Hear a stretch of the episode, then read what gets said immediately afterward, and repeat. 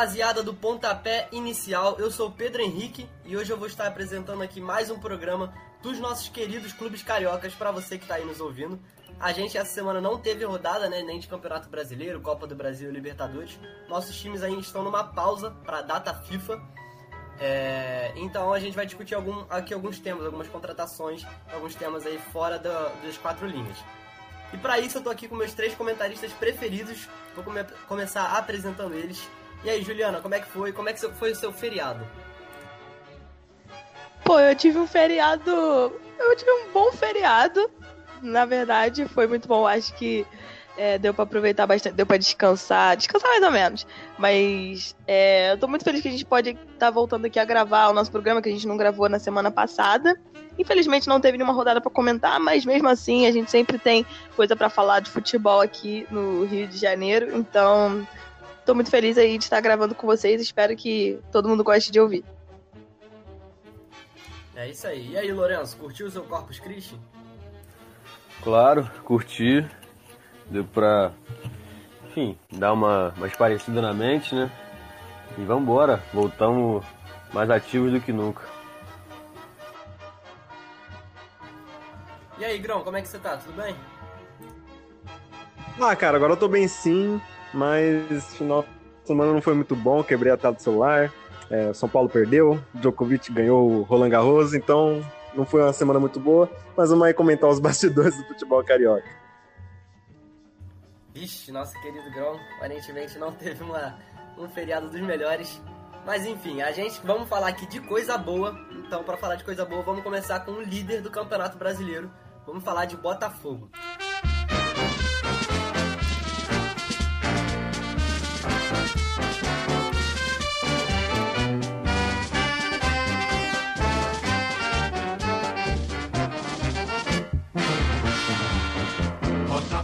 Botafogo teve essa semana aí, como todos os outros clubes, de preparação para a próxima rodada. A gente que vai só ter rodada do Campeonato Brasileiro na próxima quarta-feira, por causa da data FIFA. O Brasil joga nesse sábado e também na terça-feira.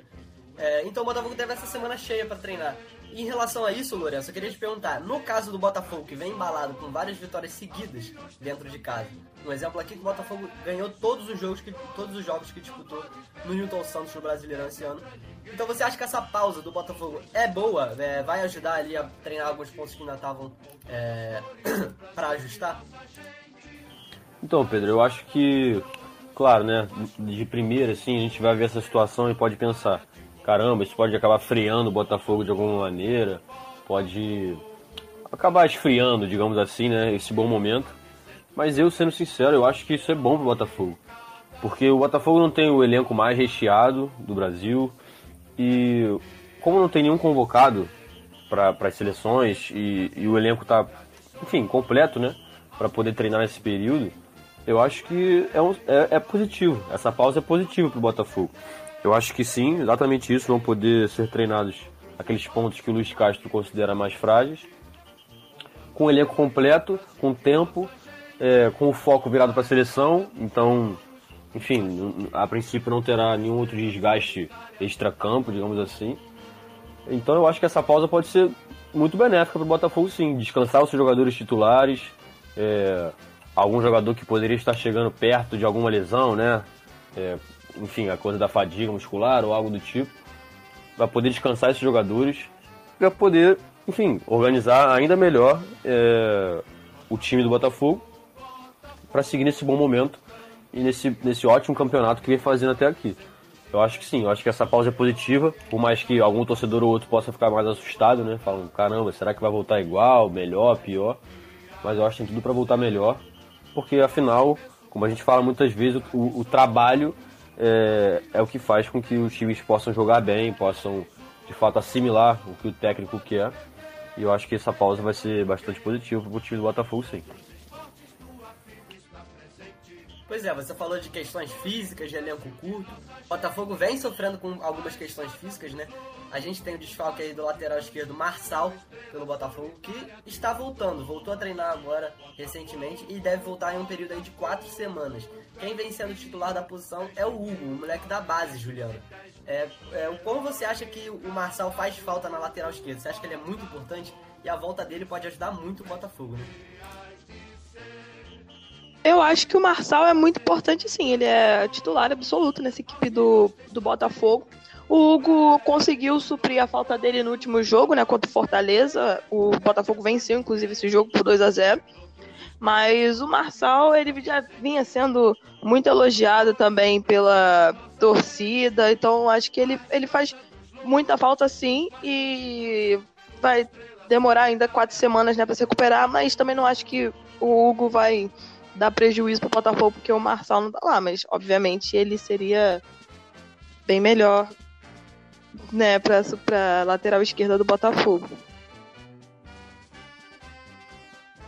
É, o Marçal que é muito experiente, né? Veio, com, veio pro Brasil ali com a, com a experiência de ter jogado na Europa há muitos anos, jogou na Inglaterra, jogou na França, no Lyon. E veio pra cá e não decepcionou. O Marçal, um dos melhores laterais esquerdos que a gente tem é, jogando aqui no Brasil, né? Eu acho o estilo de jogo dele um pouco parecido com o do Felipe Luiz é, na construção de jogadas, mas ele acho que marca um pouco melhor também, é bem seguro defensivamente, devido às suas proporções, né? Marçal, muito bom jogador, uma ótima contratação do Botafogo no ano passado e com certeza está fazendo falta. E agora falando em bastidores, né? O Botafogo tem um projeto de fazer um novo CT, um projeto que já foi aprovado é, com, uma, com uma dimensão de 296 mil metros quadrados. Seria o maior CT do Brasil, ultrapassando a cidade do Galo, essa metragem. É, e contendo 19 campos de futebol, vários campos de tênis, piscina. É, o atual centro de treinamento do Botafogo, para vocês terem uma ideia, é o Espaço Lonier, lá na Zona Oeste, que é, é, é um espaço assim, para vocês terem uma ideia, eu já, já disputei campeonato de futsal lá, já, é, lá um espaço para eventos de casamento também. Não é um, um, centro de treinamento assim, não é um, um não é um terreno feito para ser um centro de treinamento. O Botafogo comprou aquele lugar e adaptou. Óbvio, tem campo de futebol, mas acho que a estrutura é, para um, um CT de um time profissional exige mais que isso. Ô Grão, qual você acha que é a diferença que faz ter um bom CT em um time? Você acha que faz tanta diferença assim?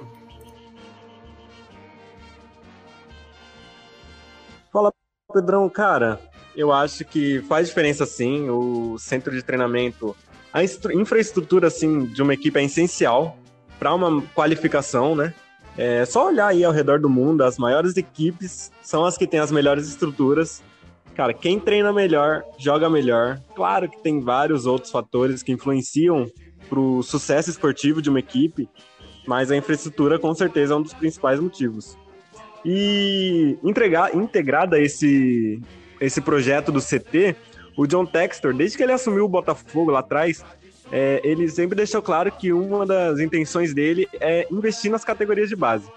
E, e, esse novo centro de treinamentos ele visa unir o time profissional com, a, com as camadas jovens do mesmo complexo, diferente do que acontece hoje no espaço Lonier, que nem você falou, que é o atual CT do Botafogo.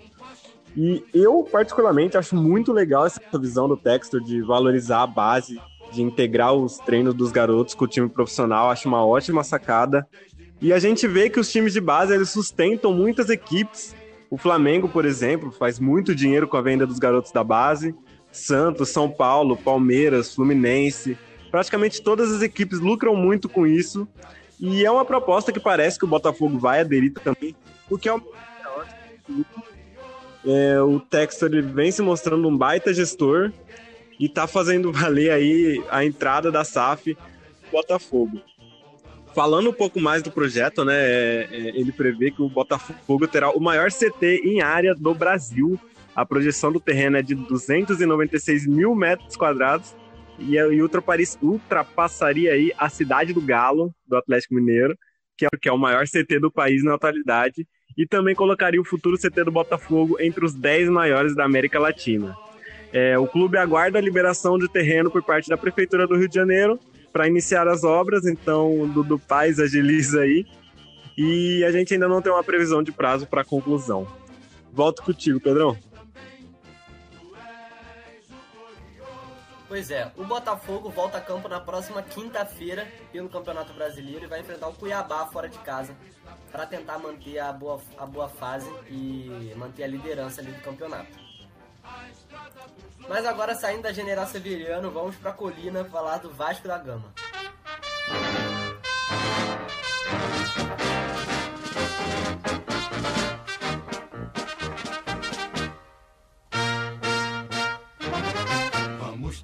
Diz o nosso querido comentarista Pedrinho da Globo, nem tudo são flores pro Vasco.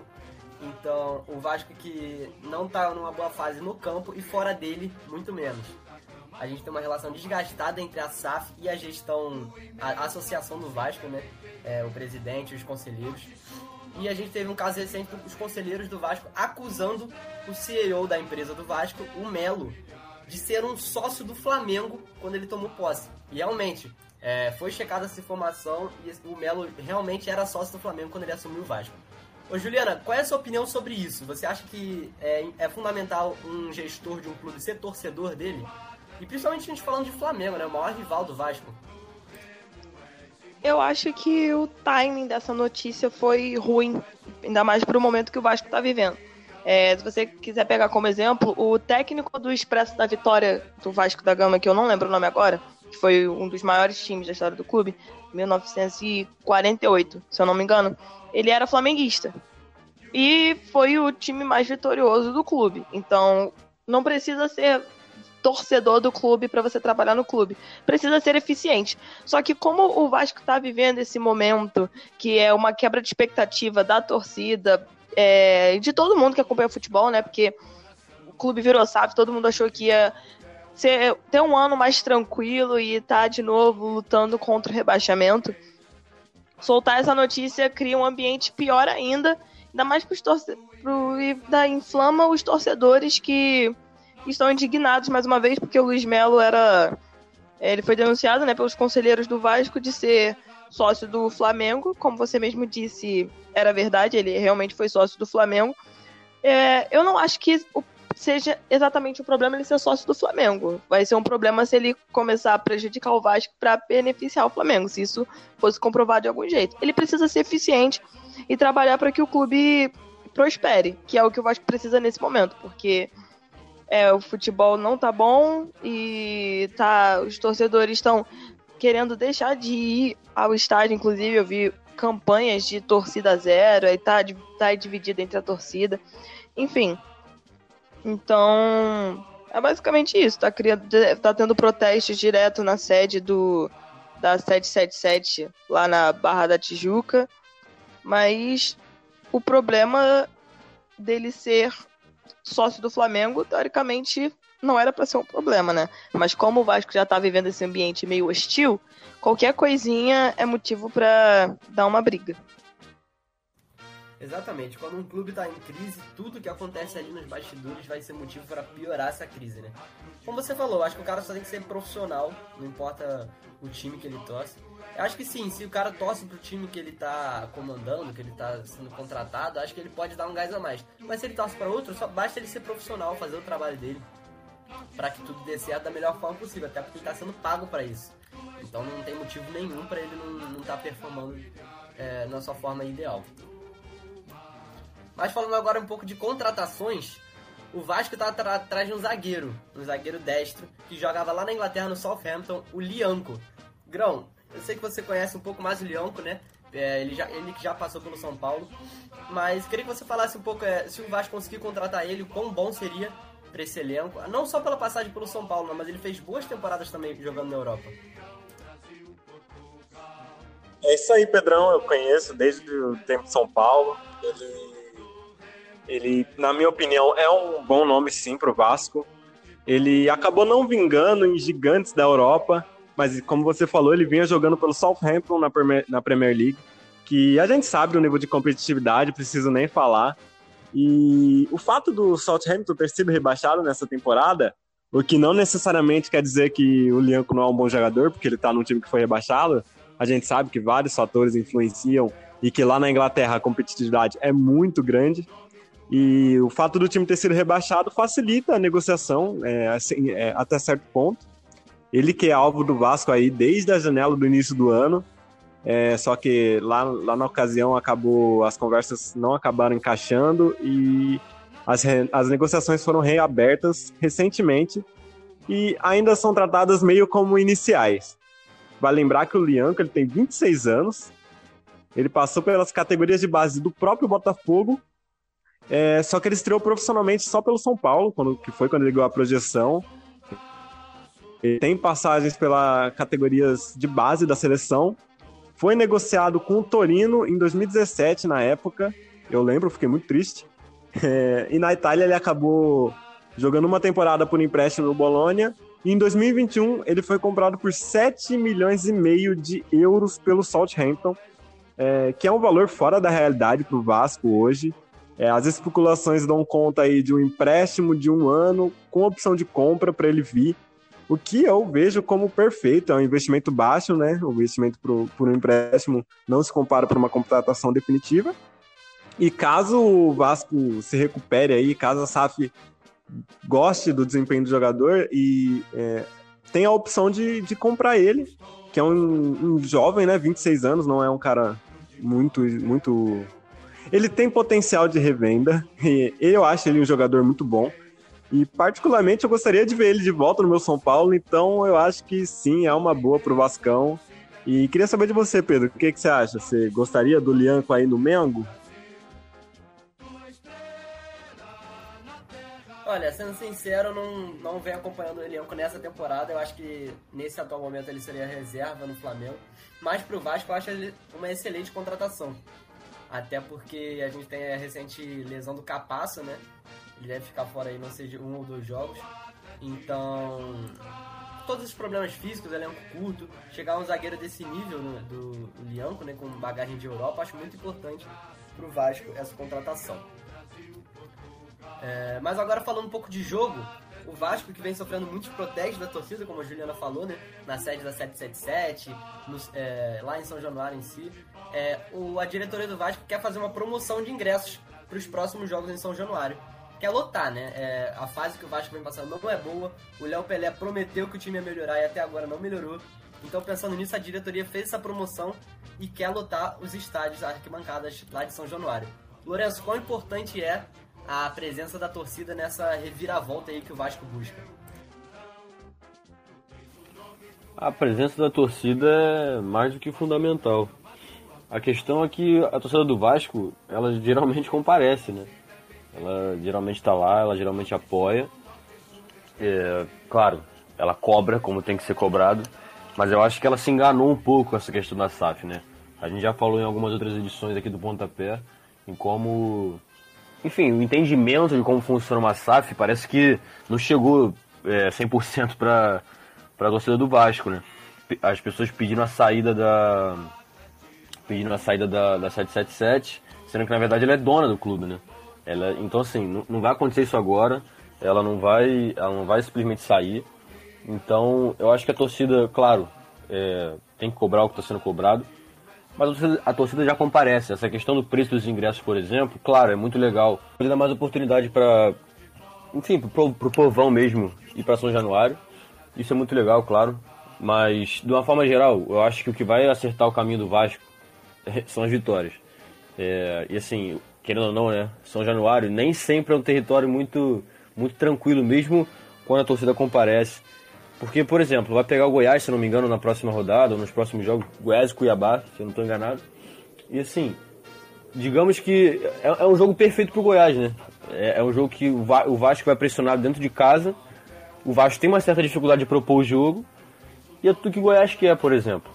E pelo que vem se desenhando no campeonato, vai ser um jogo, é, assim, dos candidatos ao rebaixamento, né? Então é um jogo extremamente complicado para o Vasco. Então, assim, eu acho que, de fato, essa reconexão com a torcida, claro, mais uma vez, é muito legal você diminuir o preço dos ingressos, incentivar que a galera vá para o estádio, mas a torcida do Vasco já faz esse trabalho de uma forma geral, seja em São Januário, seja no Maracanã. Eu acho que o caminho das vitórias que vai, de fato, fazer com que essa conexão entre torcida e time exista novamente. Perfeito. Como você falou, o Vasco volta a campo na quinta-feira que vem para enfrentar o Goiás em São Januário, duelo direto ali na briga contra a zona de rebaixamento. Muito importante para o Vasco essa vitória e a gente torce por ela. Mas agora saindo do Vasco, vamos falar do Flamengo.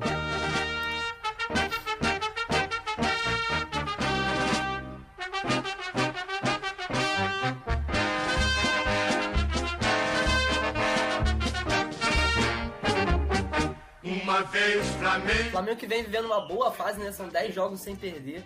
O, com o treinador Jorge Sampaoli, o amor pelo balão está começando, né? Ou para muitos torcedores do Flamengo também, o milagre do segundo semestre. É, vive uma fase boa o Flamengo, mas existem alguns jogadores aí que não têm, sendo, não têm sido muito utilizados, que podem ser negociados no fim da temporada. O São Paulo recentemente tentou a contratação do, do Marinho, né, mas não tinha condições de pagar o salário que ele recebe no Flamengo. E agora chegou o Fortaleza com esse interesse, oferecendo cerca de 700 mil, é, 700 mil reais por mês pro, pro Marinho. Então é um negócio que, que pode andar. Ô Juliana, você acha que é uma, uma proposta boa para as três partes? Tanto pro Flamengo, quanto pro Marinho, quanto pro Fortaleza? Eu acho que sim. Eu acho que é uma proposta boa para as três partes. O Fortaleza que vai ganhar um bom jogador, pro Marinho porque ele não tá tendo destaque no Flamengo e Flamengo porque o Flamengo tem aquele problema que todo mundo quer ter, né? Ele tem um elenco recheado até demais. Então, o Marinho não estava sendo, não tava servindo muito pro Flamengo, não estava ajudando muito, não estava entrando muito em campo. E é, pro Marinho isso é ruim, porque ele não consegue se destacar. Eu acho que todo jogador quer se, se destacar, ainda mais o Marinho, que já foi o principal jogador do Santos. Então, acho que a proposta para ele ir pro Fortaleza é muito boa. E pro Fortaleza também, né? Porque vai ganhar um, um bom jogador para disputa das suas, das suas competições. É, eles têm um acordo verbal, Fortaleza e o Flamengo. Então só falta assim as questões burocráticas. É, o Fortaleza fez a proposta por dois anos. E assim, com a saída do Moisés, é, o Fortaleza tá nessa negociação aí para novas contratações. Eu acho que o Marinho cai, vem bem a calhar, sabe? E só tem, só tem um, um, porém, um fato curioso, assim, que eu acho do, dessa ida do Marinho em Fortaleza, que ele já jogou no maior rival do Fortaleza, né? Ele já foi jogador do Ceará em 2015. No início de 2015 ele jogou, foi, é, foi titular, foi campeão da Copa Nordeste no ano. E foi, foram nove gols e 28 jogos disputados que, já no Ceará. Então agora ele vai experimentar o outro lado né, do estado. E aí vamos ver como ele vai sair. Mas eu acho que vai ser um bom negócio para as três partes.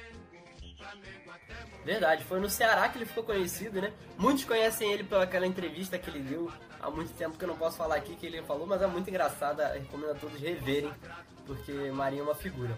Mas Juliana, você acha que o Marinho é um jogador assim que o time precisa ser formado em volta dele para ele dar certo, para ele render? Olha, não vou dizer que o time precisa exatamente ser formado em volta dele. Eu não acho que o esquema vou usar o Santos como exemplo, eu não acho que o esquema do Santos era ah, dar a bola no pé do Marinho e que ele vai lá e resolve. Mas é, o Marinho, ele apesar de ser um bom jogador, ele no elenco do Flamengo ficava meio ofuscado. Então, acho que o Fortaleza vai ser uma boa oportunidade para ele aparecer mais. Não que o Fortaleza não tenha bons jogadores, com todo respeito, mas eu acho que vocês me entenderam. É, o Marinho foi muito bem no Vitória e no Santos dois clubes onde tinham sim bons jogadores, mas acho que ele era o principal, né? No Santos a gente pode discutir se era ele ou se era o Soteldo, mas o fato é que ele se destacou muito chegando no Flamengo, realmente, como você falou, acho que a quantidade de estrelas no time acho que pesou para ele. Para mim, o Marinho tem que ser o protagonista do time para ele dar certo. E acho que no Fortaleza ele vai ter essa oportunidade, tem tudo para jogar bem. Saiu um novo ranking agora do Globo Esporte, né? É, apontando as maiores médias de público no Brasil uh, aqui nesse ano. E adivinha quem tá em primeiro? O Flamengo, né? Como sempre. Uma média de 51 mil pessoas por jogo. É, ranking que foi atualizado, a última, última atualização tinha sido em março, o Flamengo acho que estava com 48 mil, se eu não me engano, e agora aumentou para 51 mil é, torcedores por jogo. O Grão, é difícil vencer do Flamengo no Maracanã com essa torcida? É o que torna, assim, muito mais difícil vencer o Flamengo no, no Maracanã. A torcida influencia muito dentro de campo. Para se ter uma ideia, o Flamengo tem a segunda melhor campanha do Brasileirão dentro de casa e o desempenho da equipe aumenta muito com a torcida empurrando. Só que além disso, esse número influencia também muito fora de campo, já que a gente vê o Flamengo tendo arrecadação aí de mais de um bilhão de reais, o que é absurdo, mas é reflexo do tamanho do Flamengo e e, por exemplo, o São Paulo é o segundo colocado do ranking e tem uma média de 41.800 torcedores por jogo. que é praticamente 10 mil torcedores a menos que o Flamengo, mesmo tendo um ingresso muito mais barato. E o ponto que eu quero chegar é que todo esse apoio ajuda a gerar um ciclo que atrai cada vez mais torcedores, que por sua vez vão ao estádio gerar receita, que continua fazendo o Flamengo crescer, jogar melhor, que atrai torcedores e assim por diante. Então eu acho que é tudo muito positivo para o Flamengo nesse sentido. É, falando mais dos números, né? Você mesmo já disse que os números em março, que eram de 48 mil, subiram aí mais de 3 mil de média. E só para constar que o Flamengo teve é, esteve presente em oito dos dez jogos com mais torcidas no ano, o que é, o que é um absurdo. É, que faz jus à maior torcida do Brasil. Pois é, o Flamengo, assim como todos os outros clubes cariocas, está parado, né? Volta a jogar na semana que vem. E a gente está tendo a data FIFA. E dos jogadores do Brasil do Flamengo que foram convocados foram Ayrton Lucas e Pedro. E a imprensa vem veiculando aí fortemente que o titular da seleção no jogo de sábado vai ser o Ayrton Lucas na lateral esquerda. É, o Lourenço, você acha que é merecido essa posição do Ayrton Lucas de titular da seleção? Para você, ele é o melhor lateral esquerdo brasileiro que a gente tem? Cara, eu acho que de fase é, é bem difícil pensar outro no lugar dele, assim. Eu acho que ele tem uma, uma condição, especialmente física, que, que engrandece muito o jogo dele. Ele é, um, ele é um lateral que consegue ir ao fundo, consegue construir, consegue defender. É, ele, pô, se eu não me engano, ele é o terceiro artilheiro do Flamengo no ano. Ele tem muitos gols, está sempre lá no ataque, funcionando como um ponta. É, e assim, jogando jogos de alto nível, né? Ele está jogando no Flamengo, joga Libertadores, joga a Copa do Brasil, joga o Campeonato Brasileiro. E como é uma fase também de testes, né? Desse momento da seleção brasileira, nesse pós-Copa, que a seleção ainda não tem um técnico definido, é, a princípio vai seguir sendo o Ramon Menezes com esse tapa-buraco ali. Eu acho que é muito mais do que merecido essa, essa, esse teste do Ayrton Lucas, que é um jogador que também tem experiência de Europa, um jogador que, enfim, relativamente novo, né? Um jogador que ainda pode dar, dar caldo na seleção brasileira, é, que a princípio estaria também sendo sondado por outros clubes europeus, é, da Inglaterra, da Itália, enfim. É, eu acho que sim. Eu acho que de momento e de fase eu não consigo pensar em outro jogador é, dessa posição, da lateral esquerda, jogando melhor do que o Ayrton Lucas. E principalmente com essa característica de que, assim, a princípio é o que o Ramon Menezes deseja pro seu jogo, né? Pro seu estilo de jogo. Claro, se, se um futuro técnico da seleção quiser um jogador é, talvez um pouco mais defensivo, que exponha um pouco menos a defesa, talvez seja melhor optar por outro. Mas eu acho que o Ayrton Lucas, principalmente devido ao seu vigor físico, eu acho que ele entrega muito bem é, valências que são necessárias é, importantes para o jogo do estilo da seleção brasileira, como é, no geral, né? Essa coisa que, que a gente fala, o DNA da seleção, do time ofensivo, do time sem medo de atacar. Eu acho que o Ayrton Lucas, muitas vezes, a gente tem visto isso no Flamengo, inclusive, vira um jogador de ataque, assim, é, muito competente, né? Ele já fez gol de cavadinha, gol de, enfim, batendo cruzado, gol de, de fora da área no ângulo, enfim, ele, ele, ele é muito competente também no ataque. E claro, com a velocidade que ele tem, ele outro dia, é, no jogo contra o Vasco, bateu 37, quase 38 km por hora. Assim, no, no sprint que ele deu, né, na corrida que ele deu, e inclusive ele fez o gol no lance. Então eu acho que o Ayrton Lucas sim merece bastante essa convocação e principalmente esse essas chances, né, no, no, início de ciclo, que ele possa talvez vir a ser é, o principal nome dessa lateral esquerda para a seleção brasileira. É muito rápido o Ayrton Lucas e é muito bom de bola.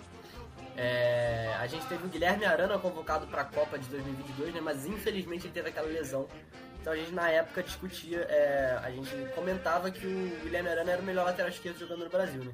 Mas com a lesão dele, acho que o Ayrton Lucas tomou essa posição, principalmente quando ele virou titular em 2023 com o Vitor Pereira, é, porque em 2022 ele era reserva do Felipe Luiz. E ele só tá evoluindo, né? Ele tá evoluindo muito. A gente teve até sondagens aí de clubes europeus, é, rumores né, de sondagens de clubes europeus como Juventus e Arsenal, interessados mais Tom Lucas. Ele que tem uma multa de 30 milhões de euros para sair do Flamengo, uma multa bem alta.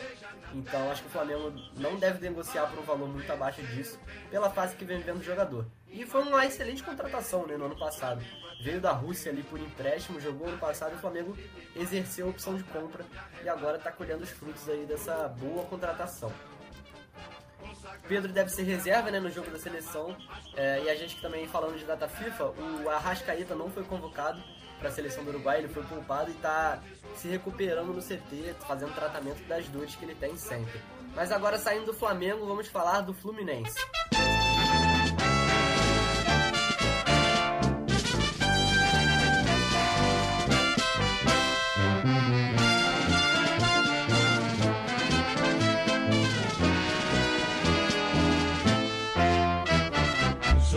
A gente teve essa semana aí muitos protestos no CT do Fluminense. É, na saída do CT, né, os torcedores cobraram vários jogadores, cobraram o Diniz. É, teve ali um bate-papo com o Felipe Melo dos torcedores. Foi um cara a cara ali bem intenso. É, você acha que é justo essas, essas, esses protestos dos torcedores do Fluminense? É, quão mal tá jogando o Fluminense para receber esse tipo de, de protesto? Cara, eu acho que é um assunto delicado, né? Tá, tá sim uma má fase, com problemas de lesões dos jogadores e tal, elenco curto. Só que eu, particularmente, considero um certo exagero fazer um protesto. Claro que foi um protesto pequeno, cerca de 40 torcedores. Mas se a gente pegar o recorte da temporada inteira, ninguém colocava o Fluminense como favorito a nada no começo da temporada, em questão de título.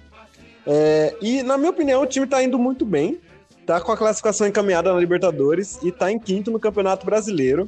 Acabou dando um azar de pegar o Flamengo nas oitavas da Copa do Brasil e ser eliminado.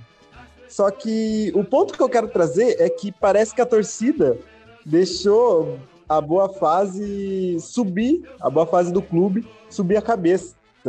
E aí eles vão começar a cobrar algo que o time não pode entregar. O que, ao meu ver, acaba mais atrapalhando do que ajudando. É claro que a sequência é bem ruim, uma vitória, dois empates e cinco derrotas, além da eliminação para o Flamengo, é muito pesado. Mas o recorte da temporada é bom, então acho que a torcida tem que ficar e apoiar mais, evitar criticar, para ver se o Diniz consegue recuperar esse futebol que a equipe vinha apresentando, que muita gente colocava como o melhor futebol do país, o mais bonito. E não pode ser disso pro. Que nem o Diniz falou em uma coletiva Ninguém desaprende a jogar bola. Então, se a equipe estava jogando bem é porque tem essas condições, tá passando por um processo de oscilação que é normal, tá tendo muitas lesões. Então, eu acho que o time que a torcida tem que ter paciência e tem que apoiar o time né, nesse momento difícil e não protestar e ameaçar jogadores nem nada.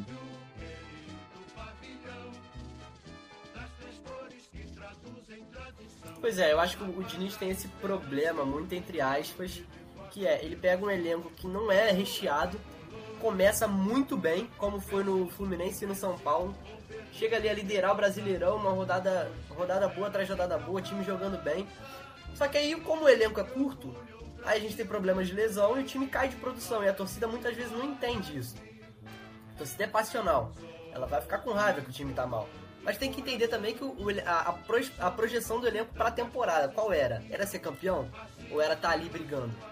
Foi o que aconteceu com ele no São Paulo, ele foi demitido e o São Paulo naquele ano acho que acabou em quinto, se eu não me engano, estava liderando o Brasileirão. E agora, não vou falar que está se repetindo no Fluminense, porque o Fluminense ainda tem é, ainda tem muito jogo pela frente, já tem condição de ganhar Libertadores e Brasileirão. Então acho que o torcedor tem que ter um pouco mais de calma com o Diniz nesse momento. Mas obviamente eu entendo a, a raiva e a frustração dos torcedores. Mas falando em elenco enxuto, o Fluminense fez uma contratação que estava precisando, né, Lourenço? O, a lateral esquerda do Fluminense está bem, tá bem desfalcada. A gente tem o Marcelo e o Alexander machucados. Marcelo que tá voltando, a gente vai falar disso um pouco mais pra frente. E pensando nisso, o Fluminense trouxe a contratação do Diogo Barbosa por empréstimo do Grêmio. Vai ficar até o final do ano. Você acha que é um bom nome? Pedro, eu acho que sim. Eu acho que é um bom nome.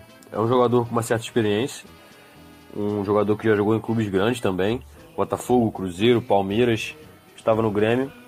É, é um acordo entre os, entre os clubes é, de empréstimo até o final do ano, mas já tem uma previsão de dele se manter no Fluminense em definitivo depois disso. Por enquanto os clubes vão, vão rachar, né? Vão dividir o salário dele. Então eu acho que assim, o Diogo Barbosa é um jogador, como eu disse, com uma experiência é, que eu acho que pode trazer. Assim, pode ser de grande ajuda pro, pro time do Fluminense. Claro, ele vai ser também esse jogador que vai revezar bastante com o Marcelo, com o Alexander e tudo mais. Mas é um jogador que é campeão da Copa do Brasil, ele é campeão brasileiro, ele, enfim, campeão paulista, campeão gaúcho. Ele é um jogador que tem essa experiência de ganhar títulos, o que eu acho que é muito importante para esse time do Fluminense. Não que lá não tenham jogadores desse, desse calibre, né? Mas quanto mais melhor. Jogadores que já estão acostumados a ganhar, eu acho que aproximam o clube é, de títulos, né? É, de vitórias. Então, no momento que o Fluminense, ok, ganhou, ganhou o Campeonato Carioca em cima do Flamengo, da forma que foi, mas é um clube que não vem ganhando títulos expressivos, né? Há algum tempo. Então eu acho que ter essa, essa, essa opção ali como reserva ou como é, alguém que de fato reveze jogo sim, jogo não com o Marcelo, eu acho que é bastante importante. O Diogo Barbosa, é, enfim, eu acho que os melhores momentos dele não, não são os mais recentes. Ele talvez no Palmeiras ali tenha sido o melhor momento, no Cruzeiro.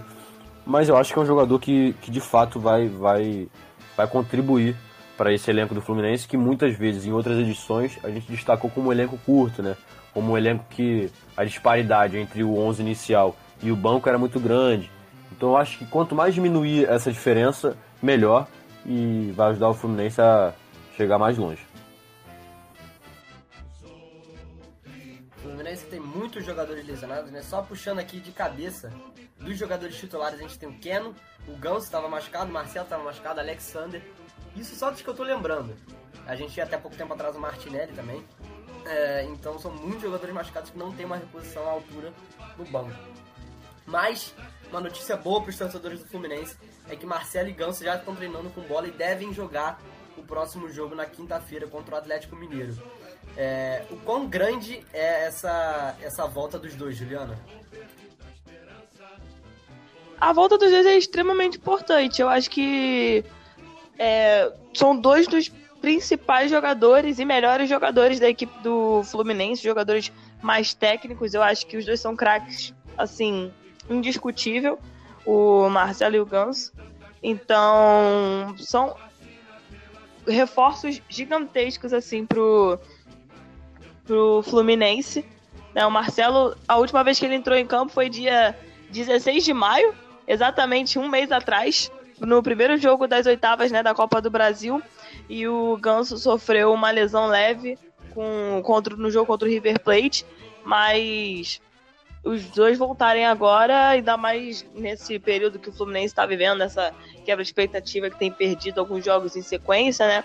Eu concordo muito com o que vocês falaram de que Fluminense está indo bem. Eu acho que. Eu também acho que os torcedores subiram um pouco a cabeça, porque o clube estava numa excelente fase, que ainda tá, só que essa oscilação, entre muitas aspas, é normal.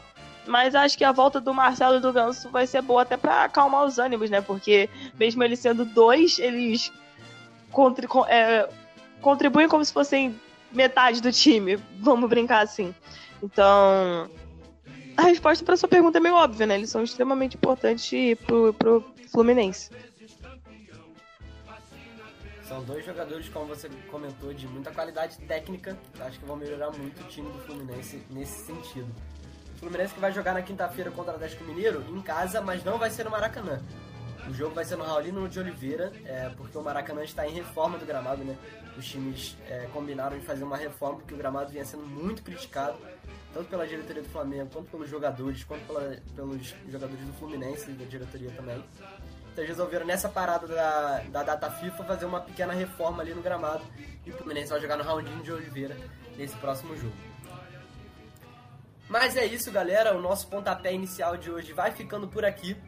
Muito obrigado aí a todos vocês que, assistiram, que ouviram a gente até o final. Mas antes, só uma notícia de última hora, que o segundo notícia do G1, o Alan não vem mais pro Flamengo. O Flamengo que estava interessado na contratação do jogador há um tempo, mas com essa indefinição do novo treinador do Atlético Mineiro, a diretoria resolveu não vender o Alan é, para o Flamengo, mesmo os valores já estarem ali meio acertados, né, de 7,5 milhões de euros, é, mais bonificações pela parte do Flamengo, mas a diretoria viu não vender esse jogador.